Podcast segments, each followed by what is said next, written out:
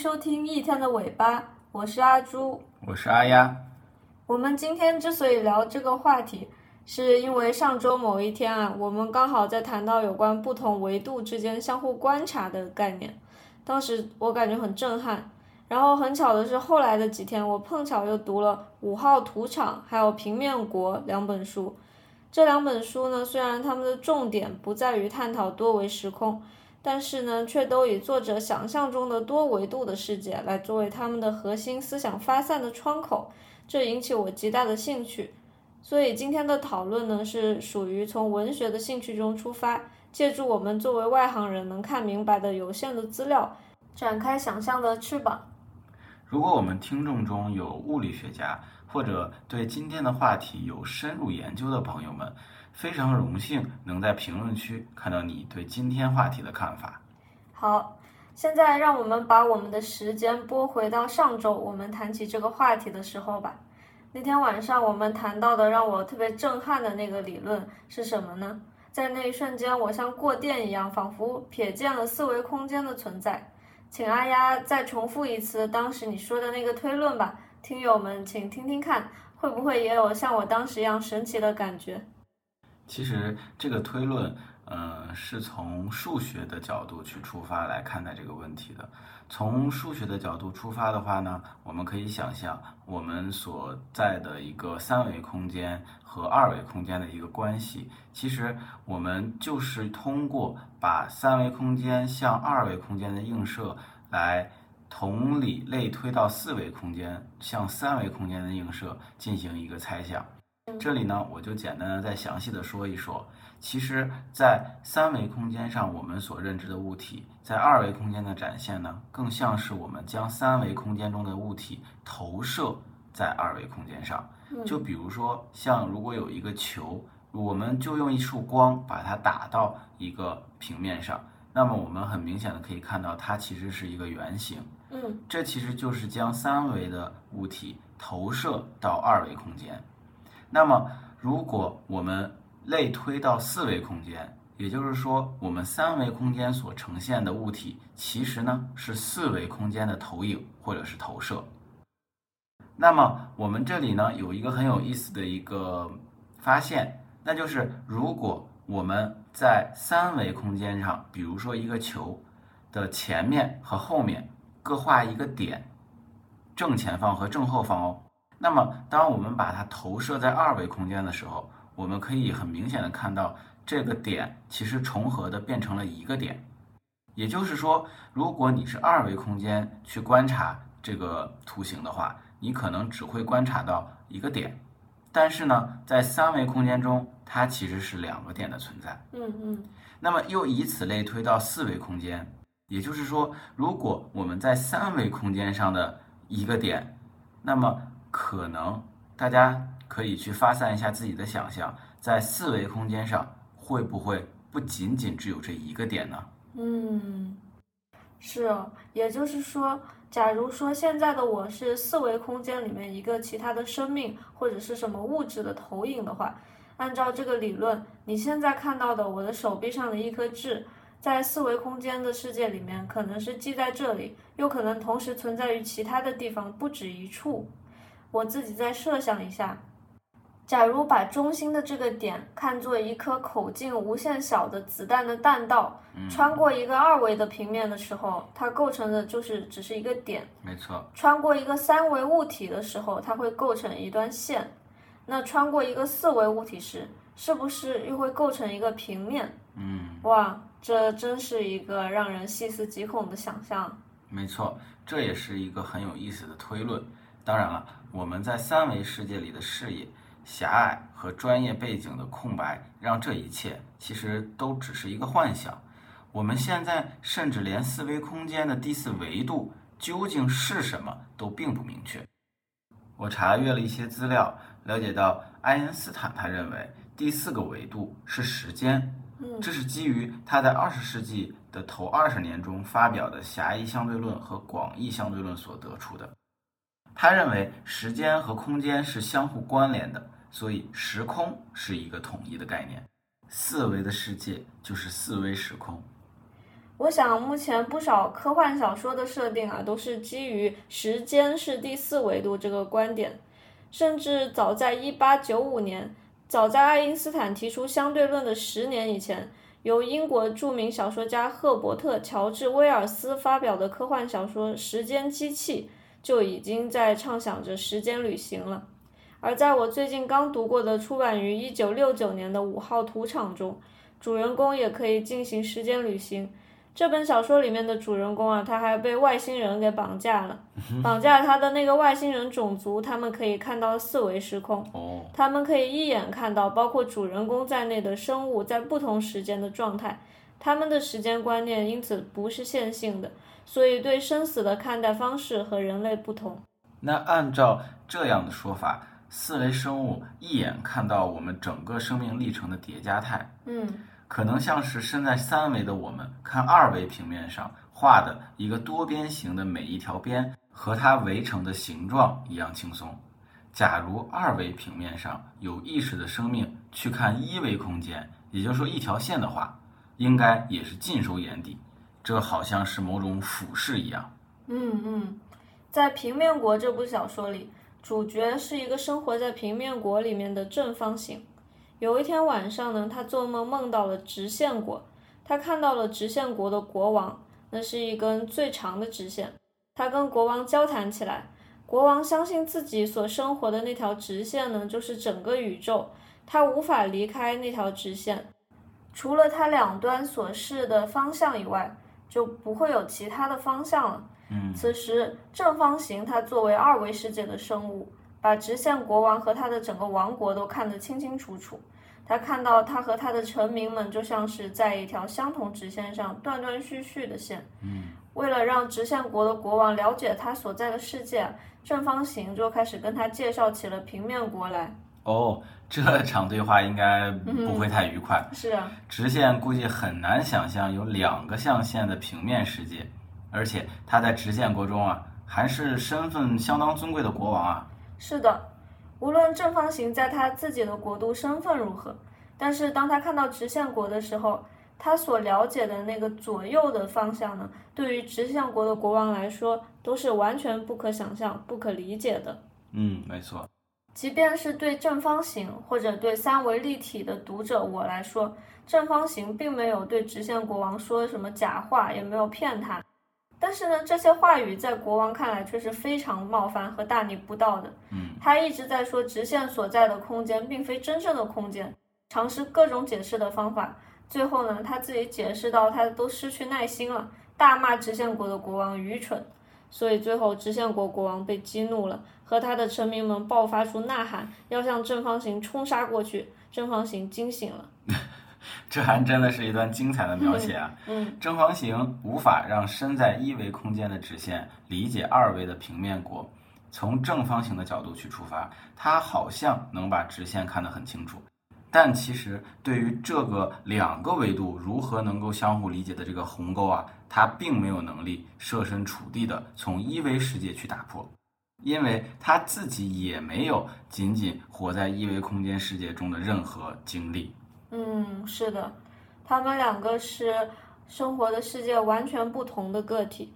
结合书中的描写，他们难以沟通的原因呢，还有在他们的社会规范中啊，两个人的出场方式还都是在以自己那个宇宙里处于弱者的身份出现的。具体原因说来话长。阿丫和感兴趣的听友都可以去看看。嗯，总之，这两个人的沟通一开始就是建立在无法互相信任的鸡同鸭讲之上的。这让我想起了“何不食肉糜”还有“皇帝的金锄头”这两句话。没有设身处地过，也没有互信，是会产生巨大的沟通障碍的。话说，要是这个正方形突然遭遇了一个三维生物的话，也不知道他自己又是否能理解三维空间呢？哈，这个平面国的作者还真的安排了这样的情节。然而这一次，三维空间来的生命的入场方式呢，刚好让这位平面国的居民以为是他们的最高阶级大驾光临了。于是，虽然说新来的来客呢所说的也是一样令人感觉不可思议的荒谬言论，可是这次作为听者的正方形却是诚惶诚恐的洗耳恭听。三维空间的来客对这位正方形呢，也是相当不客气，就像当时正方形认为直线冥顽不化那样，三维空间来的这个球体啊，同样也是认为正方形油盐不进。嗯，我很好奇，如果一个四维世界的生物突然出现在我们的面前，试图让我们去理解四维世界是什么样子，我们到底能不能弄明白啊？对啊，我们凭借观察光影和触摸。也只能感知它是一个三维的物体。当它向我们解释四维世界是什么样子的时候，我们也只能从有限的三维世界的概念出发，去试图想象那个世界究竟是什么样子的。而且，如果四维生命体在这个三维世界中的投射也是像一个跟我们一样讲着中文的人形的话，我们可能会以为这个人是个骗子或者是疯子。但是在看平面国的时候，我感觉球体向正方形推演立方体的过程还是挺有意思的，让我们来一起看看他是怎么说的。哦，好的好的。好，球体是这样向正方形来推演立方体的。他说，首先假设我们有一个点，那么这既然是一个点，就当它是只有一个顶点。那通过移动一个点的时候呢，你可以得到一条线段。一条线段有两个顶点，然后你再移动一条线段，你通过移动这条线段可以得到一个正方形。一个正方形有四个顶点，那么下面的问题呢，它就让那个方形去回答。一二四，这是什么？这是一个几何级数。那就以此来推断，下这个级数中的下一个数字就是八，也就是代表着。那么这个三维的下一个呃可以演变出来的形状呢，会有八个顶点。这个正方形就很好奇，那这个有八个顶点的形状会有几条侧边呢？于是他就问：既然您说这个新的形状有顶点，那想必就是我们所说的角了。那么这个新玩意儿也有侧边吗？球体又通过同样的类比的方式去推演。并且表示立体结构的侧面的这个元素啊，不是边，而是面。他说，任何一个形状都可以看作是由一些侧元素围成的。每一个侧元素的维度呢，总是比这个形状的维度小一。那么，因为一个点是零维的，所以它就没有侧元素。以此类推，线段有两个侧点，我们可以把线段的两个端点称作是它的侧点。正方形有四条侧边，零、二、四，这个级数呢叫做算术级数，所以在这个级数中的下一个数字呢是六。啊，嗯，确实，立方体有八个顶点和六个侧面。嗯嗯，所以按照这个球体的说法，继续去推测，在四维世界中，跟我们熟悉的立方体对应的结构，应该是有着十六个顶点和八个侧体。是哦，到底会是什么样的一种结构呢？真的难以想象啊。嗯，我去检索了一下，发现这样的立方体已经被绘制出来了，叫做四维超立方体。我们会把图片放在今天的 show notes 中。我看到这个图像，还真的是符合十六个顶点和八个侧体。是的，并且在三维世界中的投影，嗯，在某个角度确实是一个正方体。而且，就像从三维世界看二维世界的东西，能直接看到二维物体的内部一样，看四维超立方体也能看见它里边的三维立方体。嗯，真的还是很神奇的。但是如果四维世界中的立方体确实是这样的话，我不知道第四个维度这到底是时间维度还是空间维度？这一个假设是以什么样的形式表现在其中的呢？又或许，这第四个维度并非我们所猜测的时间或者空间。我不知道，有太多我们不知道的东西了。这些未知会激发人类无休止的探寻下去。虽然我们不是物理学家，但我们也可以展开想象。我幻想，如果第四维度是时间，在四维空间中，我们会看到自己在同一条时间线上不同状态的叠加；而如果是五维时空，也许我们看到的会是由于每一个不同决策分裂出的平行宇宙的不同的时间线上不同状态叠加的自己。嗯，有点像你在玩那种模拟人生的游戏，可以复制很多同一个人的存档，让他们发展不同的职业，进行不同的人生剧本，也可以在不同的年龄阶段进行保存。相当于你开了一个上帝视角，是不知道你操作的小人儿如果有意识的话，他们会想说些什么？是，或许现在正在讲话的我，也有可能是一个模拟人生里的游戏角色呢。想想是不是感觉细思极恐？嗯，真的。你刚才提到上帝视角，我在看平面国的时候，其实有体会到一点什么叫做人类一思考，上帝就发笑。因为从低维度想象高维度，描述高维度时，对于高维度的生命而言，这些推测极有可能是非常可笑幼稚的。嗯，在高维度世界中，即使是最羸弱的个体，来到这个维度，也有可能是神一样的认知和无穷的力量。就像仿佛生活在二维平面的蚂蚁遇到了三岁小孩，可能小孩可以轻松的用水淹掉他的蚁穴。又或者可以轻松的送给他一份整个蚁穴赖以生存很久的美餐。是啊，所以我们在三维世界中相互歧视和欺压，还有的一些执念，在更高维度看来一定是微不足道的吧。但同时，我们的生命又是这么的有限，要如何尽可能的把这有限去充分利用和延长呢？其实这对于每个人来说。一定都有不同的解释。是的，在这个问题上，今天我们就不说自己的答案来左右听众朋友们自己的判断了。